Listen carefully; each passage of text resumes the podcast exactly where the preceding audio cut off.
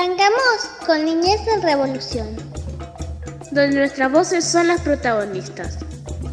Con lo que queremos decir, contar y construir. Niñez en Revolución, el programa de la red El, Encuentro.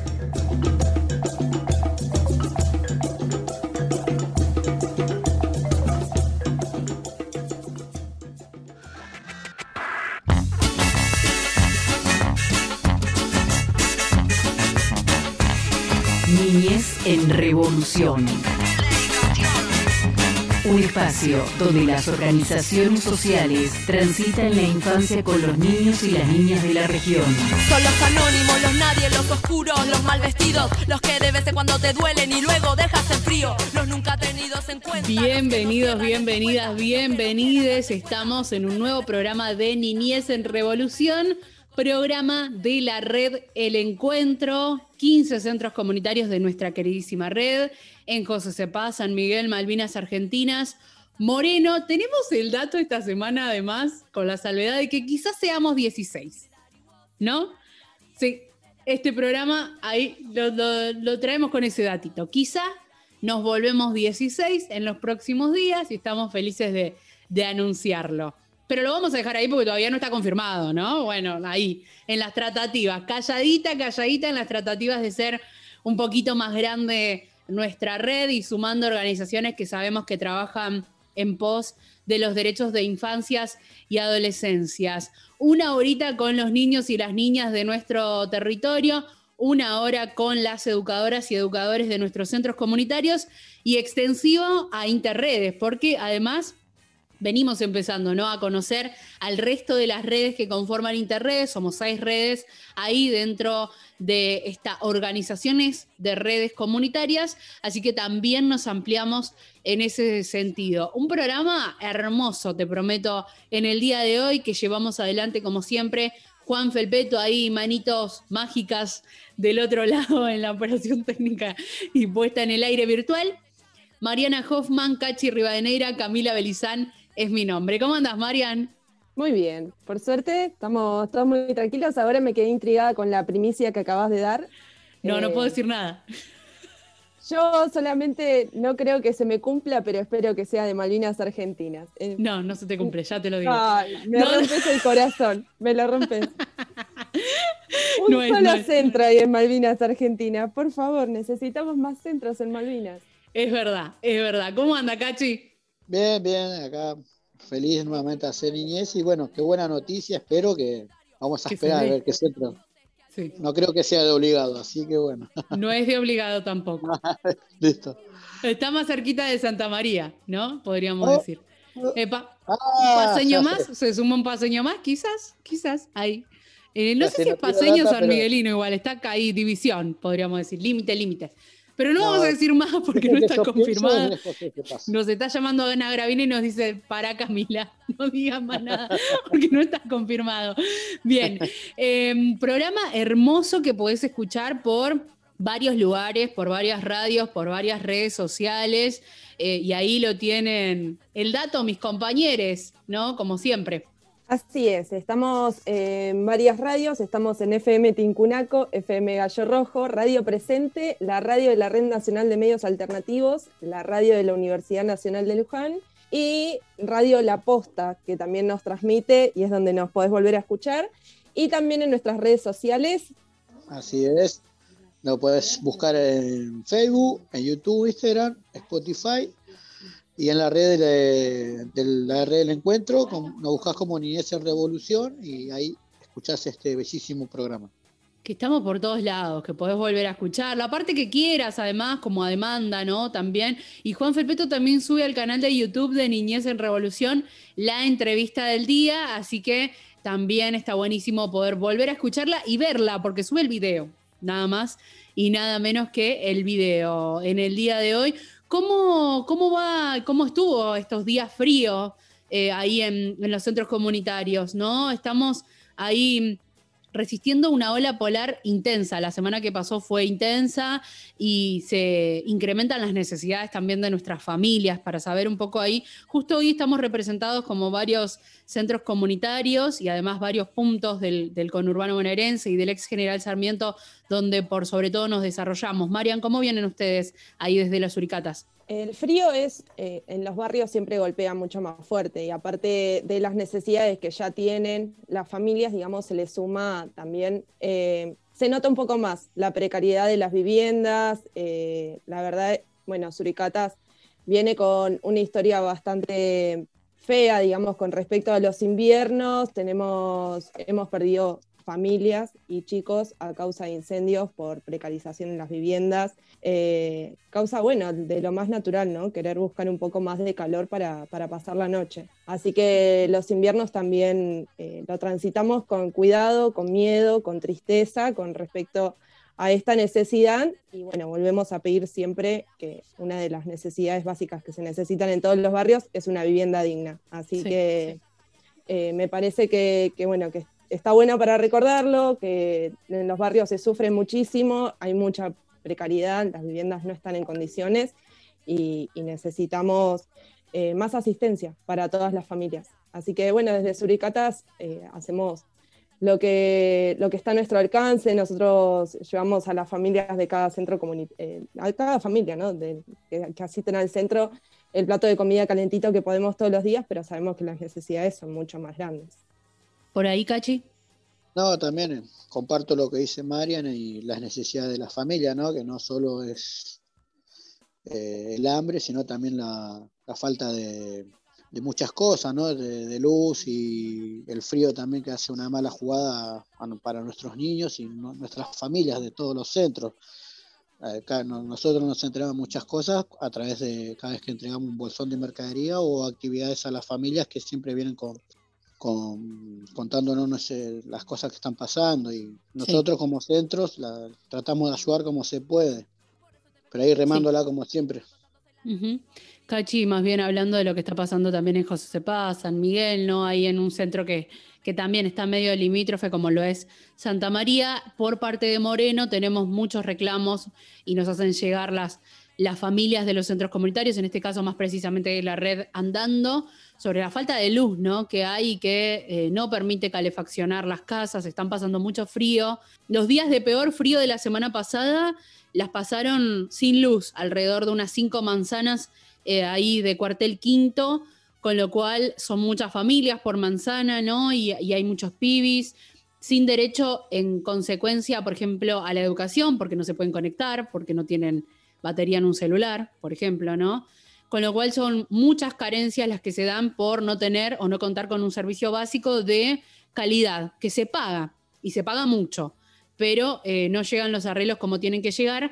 Y en las últimas horas nos contaron que eh, habían arreglado una, fase ahí eh, en el barrio de, Cuartel Quinto, pero que habían tenido que conectarse ellos mismos ¿no? a esa fase, los vecinos y vecinas colgados a los transformadores, a los palos de luz con, lo, con lo peligroso que eso significa, ¿sí? Eh, para llevarse adelante. Así que nada, estas son como las condiciones, ¿no? Se ponen más de manifiesto durante el invierno las carencias de servicios básicos, como decía Marian, de no contar con una calefacción, con luz eh, y con alimento, obviamente. Así que es un poco lo que está pasando en nuestros barrios y por sobre todo lo que están atravesando nuestras familias, que te lo venimos contando desde nuestro programa también, pero que nos parecía importante mencionarlo en este inicio de programa, que tiene de todo en el día de hoy, porque vamos a estar charlando con la gente del Centro Comunitario Manitos Solidarias, así que ahí vamos a estar charlando con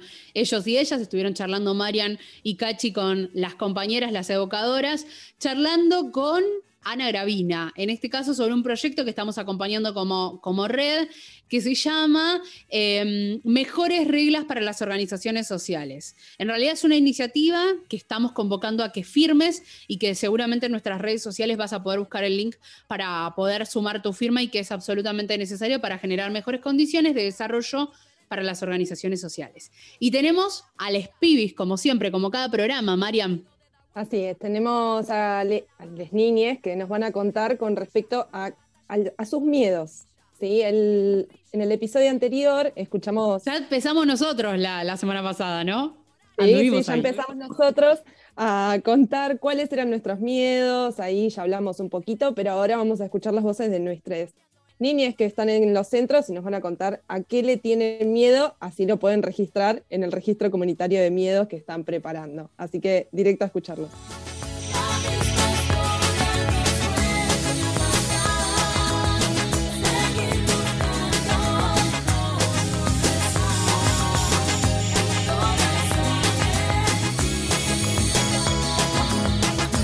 Niñez en Revolución. Junto a la red El Encuentro.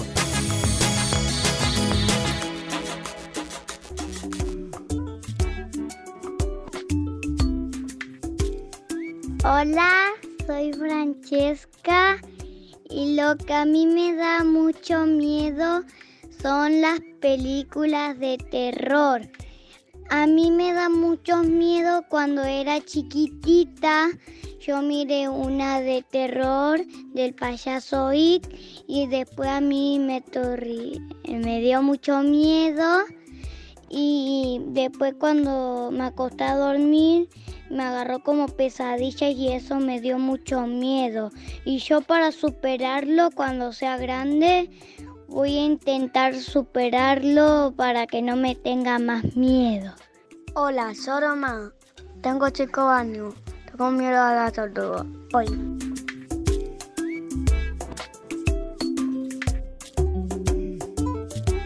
Hola, hola Lautaro, Pitillán. Yo no tengo miedo a los bichos. A mí me encantan los bichos. Me da miedo a las cucarachas y cierro los ojos y no me, así no la veo.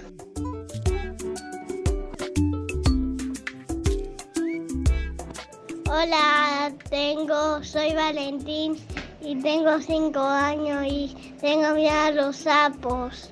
Como yo tengo cinco años. ¿Qué te gusta? Hola, soy Roma. Me da miedo la oscuridad.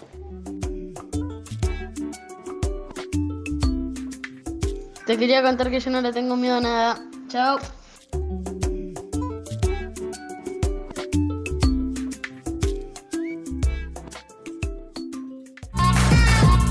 El cuidado del otro es una herramienta para la transformación social.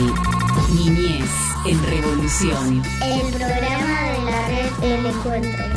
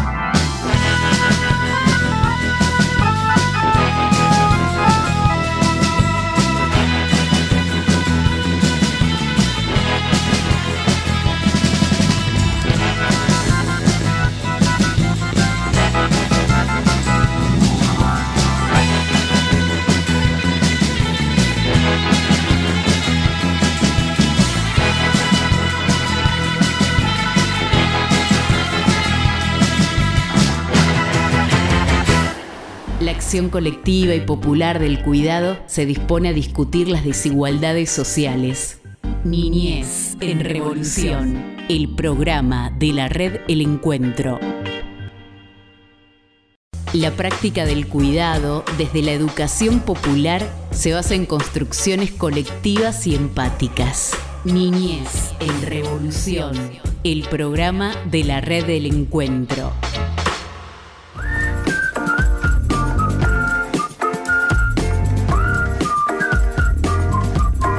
Contarte de una iniciativa desde nuestro programa El Encuentro Radial con las organizaciones, los centros comunitarios de nuestro territorio y efectivamente en los últimos días estamos acompañando, formando parte de una iniciativa que se llama Mejores Reglas para las Organizaciones Sociales. ¿sí? Ahí entran organizaciones comunitarias, asociaciones, fundaciones, clubes, comedores también y obviamente nosotros, centros comunitarios. Necesitamos normas, normas que efectivamente, por un lado, regularicen nuestro trabajo diario, como vos ya sabés, eh, todavía no somos trabajadores y trabajadoras reconocidos, reconocidas formalmente, sí, por nuestra sociedad, por nuestros barrios, por nuestros municipios, eh, en términos sociales, pero no así en términos formales. Nuestras educadoras, educadores comunitarios no cuentan formalmente con el abrazo legal a la hora de desarrollar tareas y si eh, querés contemplar algún derecho laboral tenés que costearlo por tu parte siendo monotributista. Esto es un poco lo que viene pasándonos y que venimos denunciando con mucha más fuerza durante la pandemia porque las condiciones se volvieron más complejas. Para charlar sobre ello, ya estamos acá junto a nuestra queridísima Ana Gravina, que es coordinadora de la red El Encuentro. Hola, Ani, bienvenida. Cami, ¿cómo va? Hola, Juan. Acá estamos. Bien, muy bien. Me alegro mucho, Ani. Todavía no habíamos hablado, me parece, este año, ¿no? Sí, hablamos al inicio. Hablamos al inicio junto al equipo ahí de la red, con Luz y con, con Ali Zambrana. Así que nada, ahora nos estamos encontrando ya casi en la mitad del año eh, y con nuevos aires, podríamos decir, ¿no, Ana? Porque estas mejores reglas para las organizaciones sociales vienen de algún modo a poner sobre la mesa un montón de cuestiones que nosotros y nosotras levantamos históricamente. ¿De qué se trata? ¿Nos contás sobre la iniciativa? Mira, es una herramienta más, digamos. Eh, en realidad, eh, nosotros hace un ya como tres años eh, estuvimos hablando mucho del el estatuto para el trabajador sociocomunitario, trabajadora sociocomunitaria, que, se, que fue elaborado por iniciativa de este grupo de redes Sociedad Civil en Red, junto a otras organizaciones. Este proyecto de ley, del que hablamos un montón en su momento, eh, finalmente no, no tuvo no, llegó a ser debatido en ningún ámbito eh, legislativo ni nada por el estilo. Junto con la necesidad del reconocimiento laboral, nosotros venimos planteando desde el inicio la necesidad de todo un marco legal, jurídico específico para las organizaciones. Entonces, lo, lo que hemos dicho mil veces es, nosotros nos vamos adaptando a lo que existe, vamos buscando rendijas, por no decir grietas, por donde meternos eh, y, hacemos lo que podemos con esto, pero siempre desde un lugar de mucha vulnerabilidad, muy riesgoso, porque en, ningún caso representan la realidad de quiénes somos y qué hacemos. Entonces, esta iniciativa que se llama Mejores Reglas para las Organizaciones de la Sociedad Civil, a lo que apunta es a difundir la necesidad de este marco específico. Entonces, nosotros necesitamos un marco jurídico, legal, laboral, impositivo, que, sea realmente que responda a nuestra realidad y dejar de tener que adaptarnos peligrosamente a lo que hay.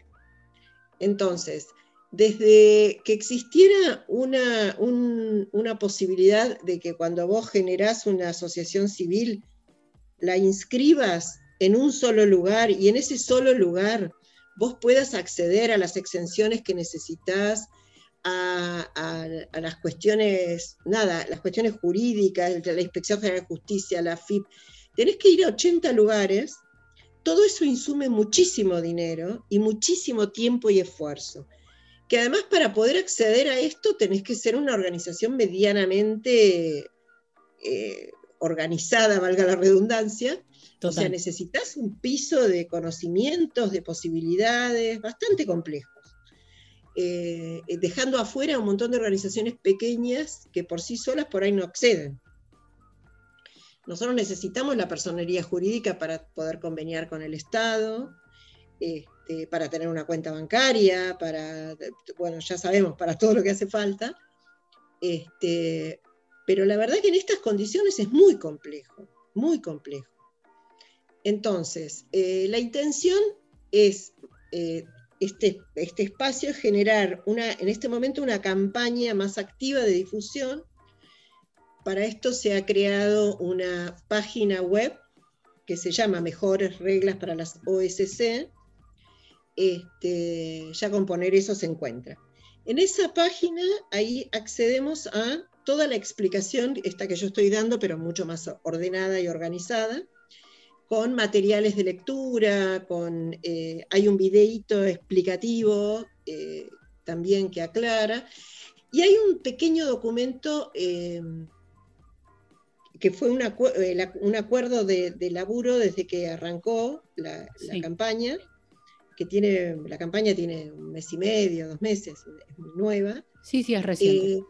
Eh, claro, en este, este documentito hace como este, recorre el, el, trayecto de las organizaciones de la democracia para acá, como recalcando el enorme crecimiento y la enorme importancia que hemos ido adquiriendo en, la vida democrática, digamos, la ejecución de política pública, el, intentar que, más gente acceda a derechos. Bueno, toda esta importancia que nadie niega a esta altura del partido nunca fue acompañada de estos, esta nueva legislación que estamos pidiendo hace mucho tiempo. Este, la intención es hacer ruido, nuevamente, que se escuche desde el gobierno, que se escuche desde los legisladores eh, y, que, avance, digamos, que, vaya avanzando en algún momento algo. No sabemos qué va a pasar, pero hay que intentarlo. Obvio, acá estamos nuevamente intentándolo, como lo hemos hecho a lo largo de toda nuestra vida, ¿no? Como organizaciones del territorio, en este caso nosotros y nosotras como red de centros y centros comunitarios, por ahí para poner en ejemplo, Ana, ¿de qué hablamos cuando hablamos de ese marco legal, de ese marco jurídico, de ese marco fiscal, ese marco legal? Que es tan complejo, digamos, hoy para, llevar adelante para muchas organizaciones y que efectivamente complejiza después en la tarea real, ¿no? En, estar ahí para la educación popular, en estar ahí para llevar adelante la asistencia social, alimentaria, que también hacemos desde, desde nuestros centros comunitarios, pero obviamente con fuerte impronta y práctica de la educación popular. ¿Qué problemas? ¿Cuál es en, lo explícito con lo que nos encontramos? En verdad, eh, con lo que te encontrás es con una organización comunitaria sin fines de lucro, que es tratada como si fuera un comercio o una empresa. Entonces, nosotros pagamos impuesto al cheque, por ejemplo, al débito y al crédito, con el mismo dinero que nos llega del Estado para, para resolver todas estas cuestiones de las que estamos hablando, que son básicas. ¿no? Total. Eh, nosotros tenemos una batalla dificilísima para sostener nuestras exenciones. Nosotros tenemos que presentar balances que, también insumen un montón de, dinero y esfuerzo, porque también hay todo un modelo de discusión sobre un balance social y no un balance económico, que estuvo planteado en, aquellas tres leyes que presentó Claudia Bernaza. Había una de las propuestas, era esa. Este, entonces, nada, estás eh, digo, la lectura en general es que o sos una familia o sos un comercio, no existe la otra instancia. Nosotros lo que estamos buscando es esto, es ser tratados como lo que somos. Eh, y no tener que estar justificando, inventando cosas todo el tiempo para sobrevivir.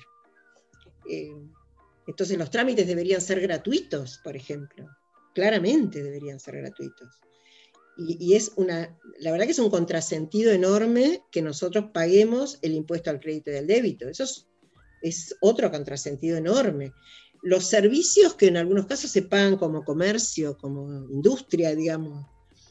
Eh, todas estas cuestiones. Y ni hablar de lo laboral. Digo, lo laboral es un nudo gravísimo porque digo, hay, somos gentes que estamos, algunos desde hace 30, 40 años trabajando en condiciones de absoluta vulnerabilidad. Entonces también esto nos hace ruido, de, esto de decir, bueno, estamos peleando por el acceso a los derechos desde un lugar del no derecho. Ya es como que se hace insoportable la altura del partido. Sí, me quedo pensando en eso, ¿no? Digo, ¿cuál es la vinculación con la informalidad en la que nos desarrollamos como trabajadores? Digo, viene como en todo ese enorme contrasentido que venimos denunciando hace tanto tiempo, ¿no? Recordemos que nosotros y nosotras trabajamos con eh, presupuesto del Estado, pero no estamos reconocidos por el Estado como, trabajadores y trabajadoras en nuestro proyecto ideal en una mixtura, ¿no? Sin ser trabajadores y trabajadoras del Estado, tampoco de un ámbito privado, sino con una nueva forma de, pensar, ¿no? Las relaciones laborales. ¿Cómo se vincula, Ana, todo eso? Mira, nosotros ahora, en cuanto a esto que vos decís, eh, necesitamos también que el reconocimiento laboral contemple esta diferente forma de vincularnos laboralmente, digamos. Nosotros, en verdad, el modelo ideal que buscábamos, que no pudo ser en ningún caso, era el, algo así como el trabajador asociado, le habíamos puesto. Porque nosotros buscamos espacios horizontales, espacios en los que se decide colectivamente, se administra colectivamente. Entonces, esos espacios, en verdad, se coronaban con, un, con, este, con el reconocimiento legal de esta forma de trabajo. Y esto no, se vislumbra por ahora por ningún lado. Este, y es, sinceramente, es uno de los temas más complejos. Creo que todos son complejos, porque en todos los casos nos exponen a muchísimos riesgos. Pero creo que este es uno de los más complejos. Eh, en este caso hablamos de las condiciones de las organizaciones, o sea, ese espacio que nos contiene como, como trabajadores y trabajadoras. ¿Qué ves que se fue dando en este contexto, ¿no? Porque vos me decías, bueno, también se viene una mesa interministerial que se va a dar, que quizás haya alguna posibilidad de diálogo con las organizaciones sociales. Ahí entramos nosotros y nosotras como centros comunitarios. Em, ¿Qué se dio en este tiempo, Ana? Porque vimos ¿no? que efectivamente estamos ahí a punto de entrar al Congreso, estamos a punto de, del diálogo, a punto, a punto, siempre a punto, y ahí estamos, ¿no? ¿Qué nos está faltando y qué sí se dio? ¿Qué, ves como, como lo logrado, digamos, en este último tiempo? A ver, de lo que nosotros eh, acompañamos y apoyamos, ya sea como encuentro, como interredes, eh, en realidad no avanzó nada. ¿No? Ni, ni, los tres proyectos de, Claudia, que Claudia Bernaza, que están en comisiones dentro del Congreso, pero que no han, no han tenido este, mucho, no han avanzado mucho, y el de Sociedad Civil en Red, que quedó ahí, eh, en, un punto quedó frenado a partir de que surgía el otro proyecto. Hmm. Pero ahora, además, el gobierno hace ya varios meses formó esta mesa interministerial integrada por una cantidad de organismos estatales enorme, eh, liderada por, la, por el Ministerio de la Mujer, las mujeres y, no sé cómo se llama. Géneros y diversidades, sí. Exacto.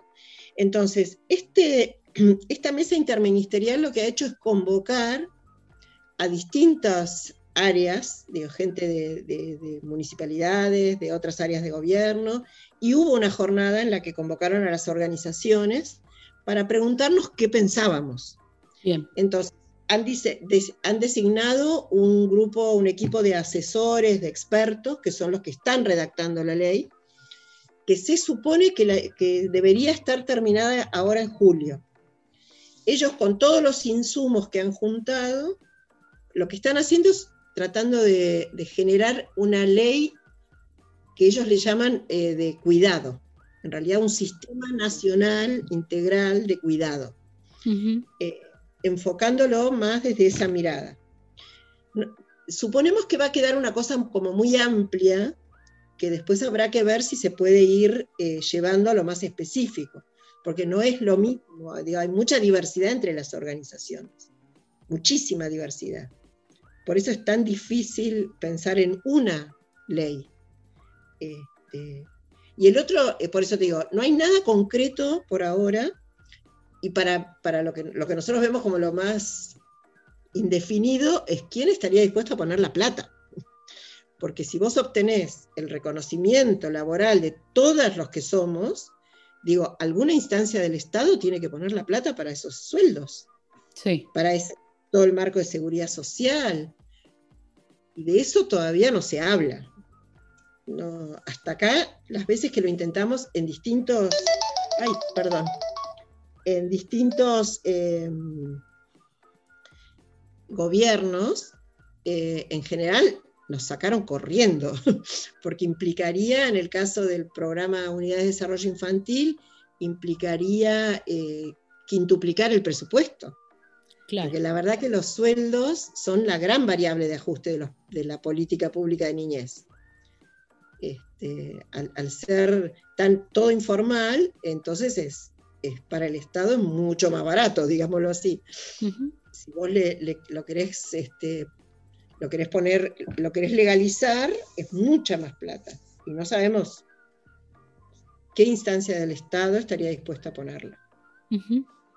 Sí, es el gran inconveniente hoy por hoy, ¿no? Y que efectivamente visualizamos. Con esto, con esta iniciativa de llevada adelante por eh, la Asociación Civil en Red, en, en connivencia ahí con varias organizaciones, mejores reglas para las organizaciones sociales, como Ana decía, mejores reglas o sc.org.ar, ahí se puede acceder y se puede dejar la firma, es lo que estamos necesitando por estos tiempos.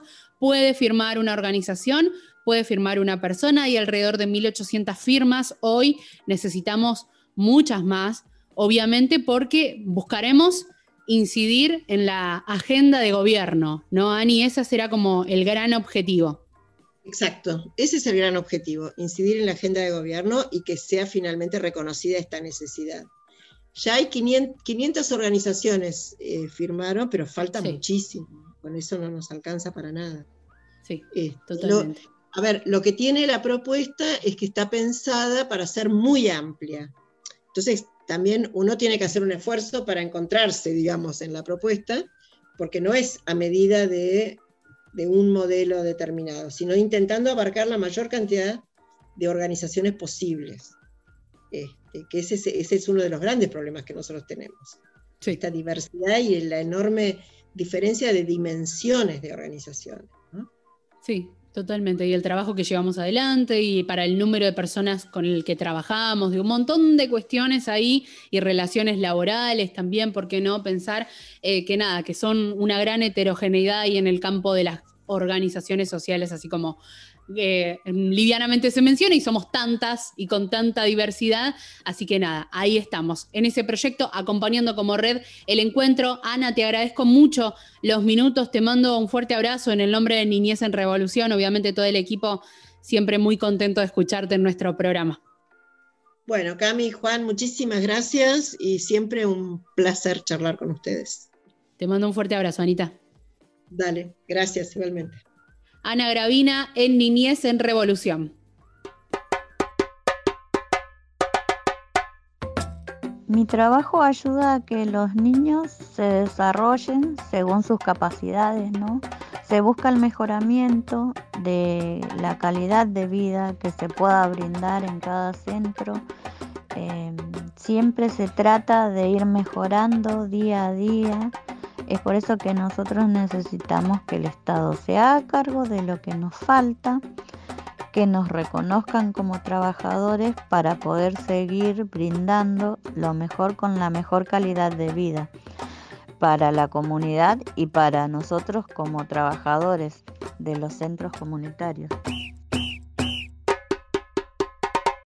La educación popular se escucha en Niñez en Revolución. La educación es un acto de amor, por tanto, un acto de valor. La educación es libertad. Niñez en Revolución, con las niñez de la Red del Encuentro.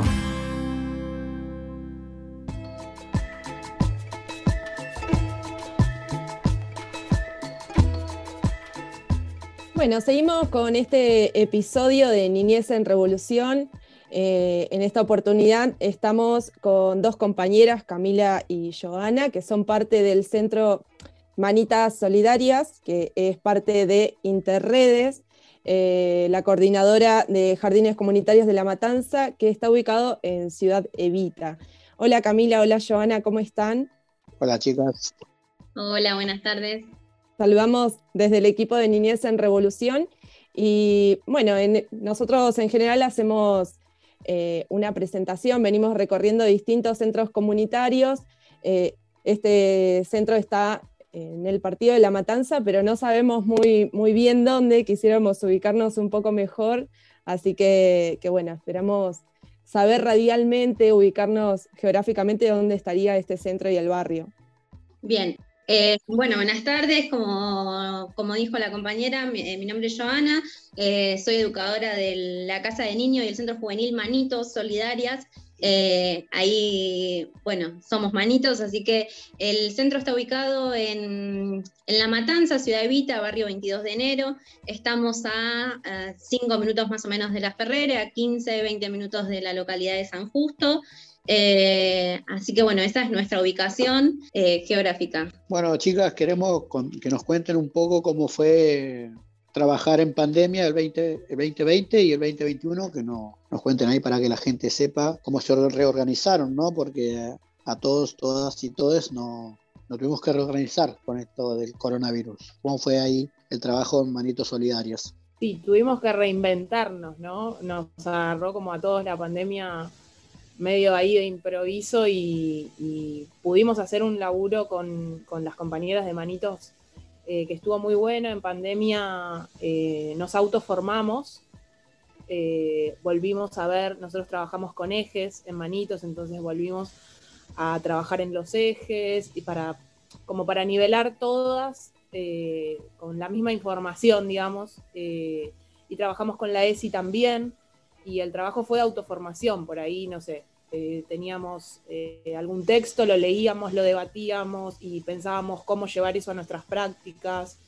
Eh, en ese sentido, fue también productivo porque además nos juntamos todas, quizás en el turno de la mañana, turno de la tarde, no nos cruzábamos algunas educadoras y al trabajar por, por Zoom, por virtualmente, nos encontramos todas y también eso estuvo bueno porque empezamos a conocer, bueno, qué piensa mi compañera de la mañana, que por ahí yo no la veo, y resulta que en, muchas cosas coincidimos o no, y entonces eso generaba debates y hacía que, se enriquezca, ¿no?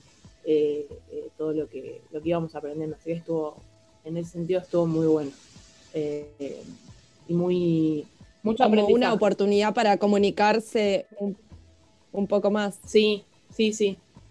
Sí, tal cual, como dice Cami, eh, bueno, como la pandemia nos fue una gran sorpresa para todos y todas, eh, nosotros somos, eh, nuestro grupo está conformado por 10 compañeras, digamos, ahora actualmente somos compañeras y un compañero. el año pasado lo que hicimos, bueno, al principio fue seguir trabajando en base a porque bueno, al principio eran estos 15 días y después eh, estos 15 días se hicieron otros 15 y así. Entonces cuando nos dimos cuenta que esto venía como para largo, lo que propusimos es, como dice Cami, por dos caminos. Por un lado propusimos como un espacio de formación que tenía que ver para nosotros, eh, como equipo de laburo, y por otro lado, digamos, se siguió trabajando con el grupo de niñas eh, que se fue adaptando eh, de manera virtual, digamos. Fuimos buscando como diferentes formas, porque bueno, no, fue, no era solamente la virtual, sabemos que trajo como muchos problemas, digamos, eh, con la virtualidad.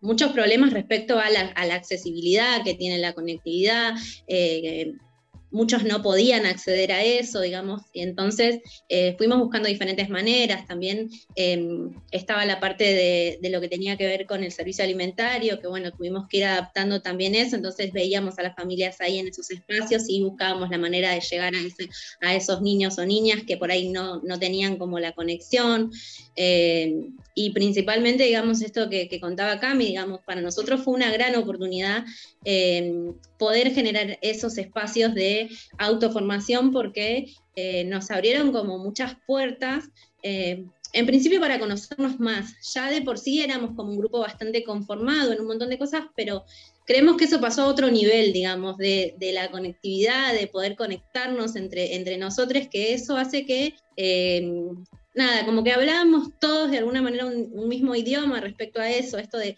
estar hoy sentadas con Cami para nosotras acá. Está genial porque sabemos que venimos como a representar un equipo, digamos, y que el equipo avala esto. Y eso eh, está buenísimo, digamos. Ese espacio de autoformación, eh, nada, fue como un, gran salto para Manitos.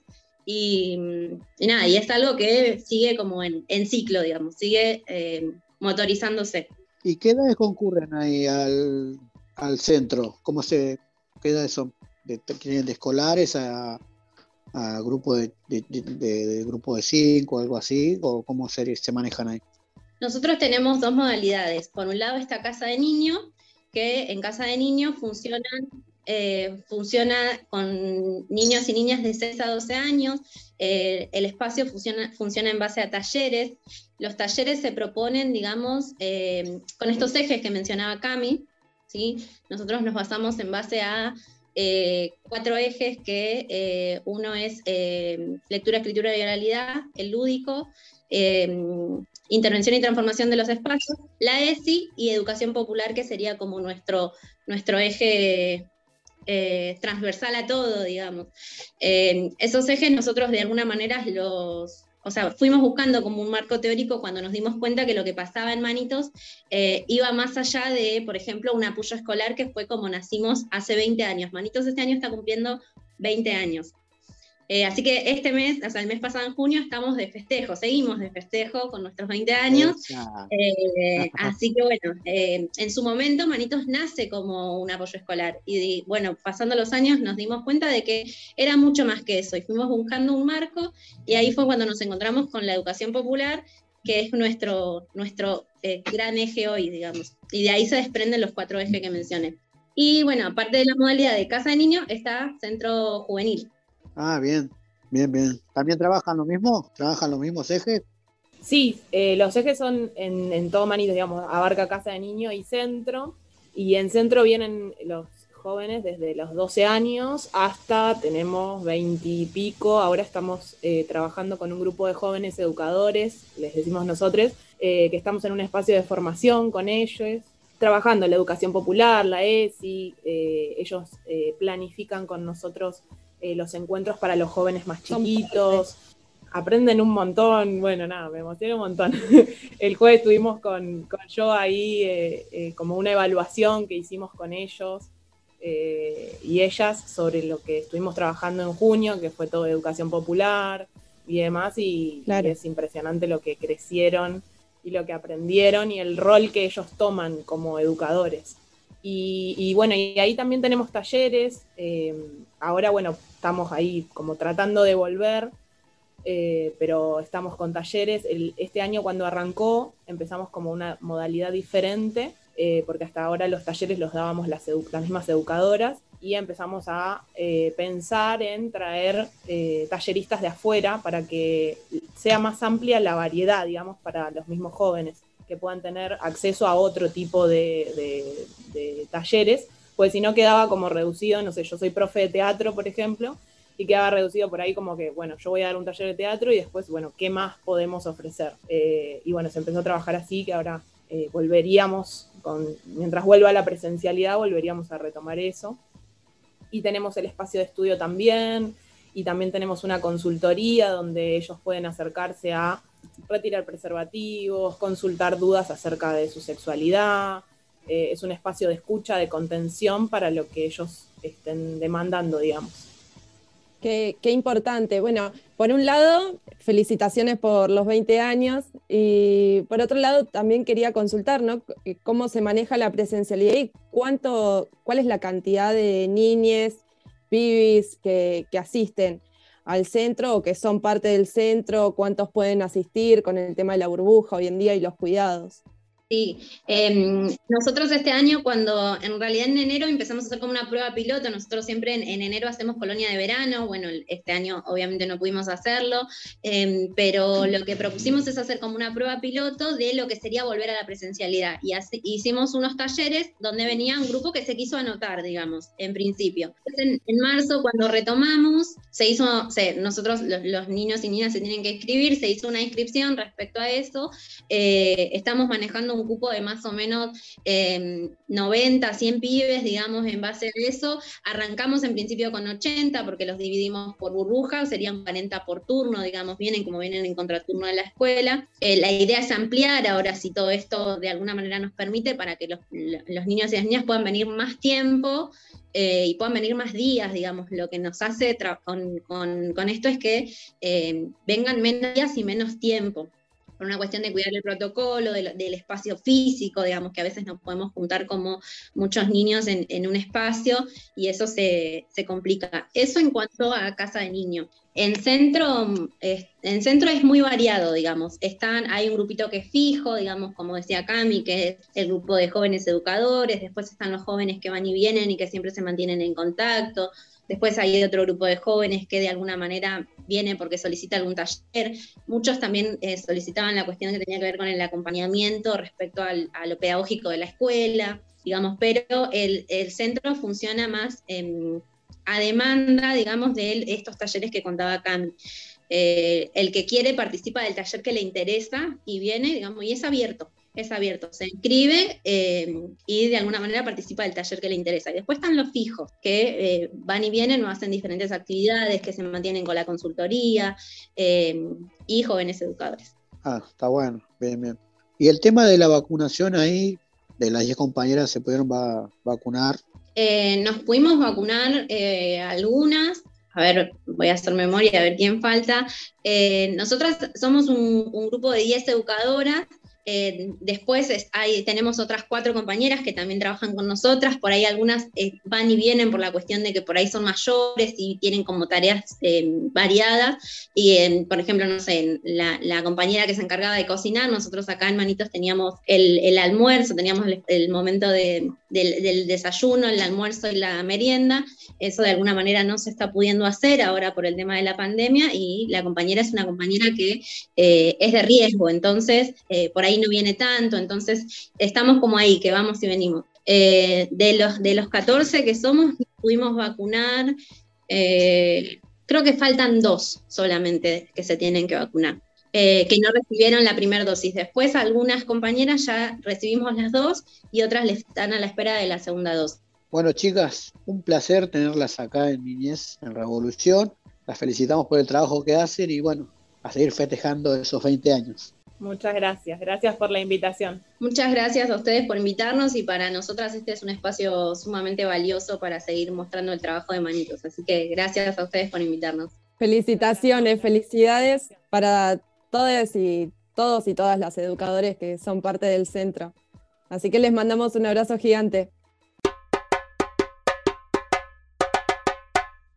Nosotros al trabajar con chicos, infancias y adolescencias, le brindamos el conocimiento de los derechos que tienen ellos, a la comida, a la educación, porque en parte nosotros eh, aportamos al aprendizaje básico, dándoles apoyo escolar, el derecho al juego, al ser escuchados, a la salud, a la identidad, a cuidarse a sí mismos, a cuidar a los otros, todo eso tiene que ver con la ESI y eso es muy importante y más hoy en día que se haga hincapié en eso, que forma parte de uno de sus derechos. Eso también es parte de nuestro trabajo. Es por eso mismo que nosotros favorecemos al desarrollo de la niñez, porque garantizamos los derechos más básicos que ellos necesitan. Además que al centro asisten para jugar, eh, para jugar, relacionarse con otros niños, aprender eh, diferentes cosas, se les enseña valores también y bueno, lo más importante que se les garantice un espacio en donde ellos pueden ser eh, ellos mismos, un espacio en el cual ellos pueden ser ellos mismos. Entender el cuidado como política de Estado conlleva valorar la calidad de vida y a las personas que ejercen esa tarea. Niñez en revolución. Niñez en Revolución, el programa de los Centros de la Educación Popular y Comunitaria.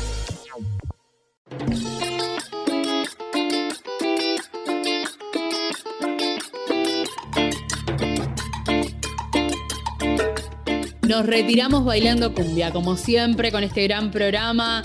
Charla con el Centro Comunitario Manitos Solidarias, charla con Ana Gravina, los pibes y pibas contándonos a qué le tienen miedo. Fue un poco de lo que escuchamos en el día de hoy, que vos podés volver a escuchar en las radios que las que aparecemos, que son un montones, en nuestras redes sociales, que son otro montón, y que te vamos a recordar como cada final de programa. Ahí está Marian, que tiene su lista actualizada porque sumamos radios en el último tiempo también, ¿no, Marian? Hemos sumado radios, eh, FM La Posta es una de las más nuevitas, así que ya búsquenla y la agenda para escuchar nuestro programa y todo lo que tienen. Así que nos escuchan en La Posta, en FM Tincunaco, FM Gallo Rojo, Radio Presente, la radio de la Red Nacional de Medios Alternativos, la radio de la Universidad Nacional de Luján y bueno, por supuesto FM La Uni, que nos transmite en cualquiera de estas opciones, agéndenla a todas y busquen también qué otros programas tienen, porque la verdad es que está lleno de, opciones. Y también en nuestras redes sociales. Claro, obviamente. Así que nos buscas en Facebook, YouTube, Instagram, Spotify como Niñez en Revolución o en el Facebook de la Red del Encuentro. Todas esas opciones tenés para escuchar.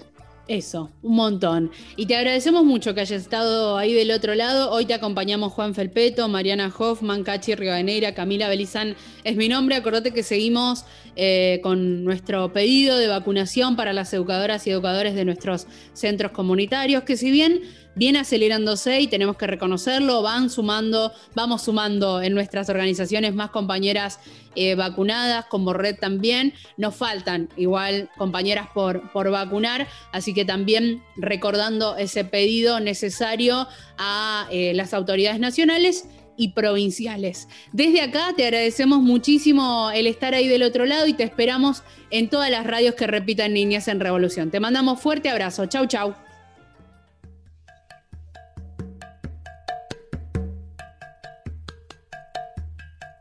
Trabajadores y trabajadoras comunitarias venimos acompañando a la familia de distintos barrios populares del conurbano bonaerense de hace más de 30 años. Diariamente garantizamos el derecho a la alimentación, educación y acompañamiento en salud y en cuestiones de violencia. Durante esta pandemia fuimos considerados personal esencial. Sin embargo, no contamos con un sueldo acorde a nuestro trabajo, no contamos con obra social y no tenemos jubilación. Por eso necesitamos que el Estado nos reconozca como trabajadores y trabajadoras comunitarias.